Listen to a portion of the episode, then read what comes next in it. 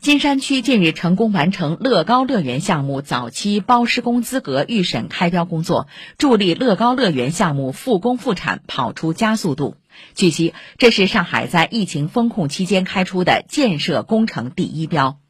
日前，普陀区成为全市符合社会面基本清零标准的六个区之一。普陀区正在严而有序推动企业复工复产，加快布局商务楼宇园区核酸检测网点，开通企业服务直通车网站，实现你问我答日清日结，三网助力全力支撑企业复工复产。